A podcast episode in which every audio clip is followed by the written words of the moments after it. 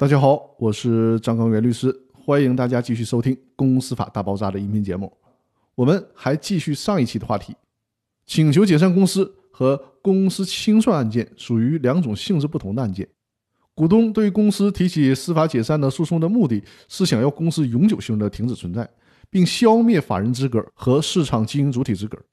我们可以理解为这是要判公司的死刑，属于终止和消灭公司的一种诉讼。实际上呢，是为了消灭其与公司之间的投资与被投资的法律关系。如果诉讼成功的话，原告就与公司不存在投资的法律关系了，公司也不复存在了。所以说呢，此类的诉讼性质上应该属于诉讼当中的变更之诉。而申请法院强制清算公司的案件，只是让法院组织相关的力量，对本来就应该清算的公司，按照法律规定的程序对公司进行清算核资。也就是说呢，即便法院不介入，公司本来也应该清算了。这个本该清算的公司，并不涉及其他的民事权益的争议。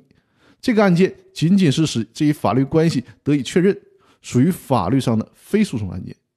正因为一个是诉讼案件，一个是非诉讼案件，两个不同性质的案件水火不同炉，因此呢就不能放在一起处理。也正是因为两种案件的性质不同，会导致审理的程序也不同。解散公司案件和申请强制清算案件，这个审理程序到底有哪些不同呢？我在下期和大家详细的论述。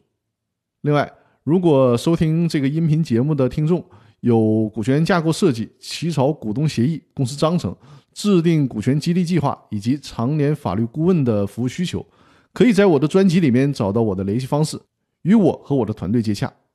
通过近五年的实践以及和众多客户的合作。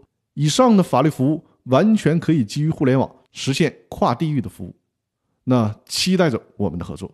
那好，这期的音频就先到这里了，我们下期继续，谢谢大家。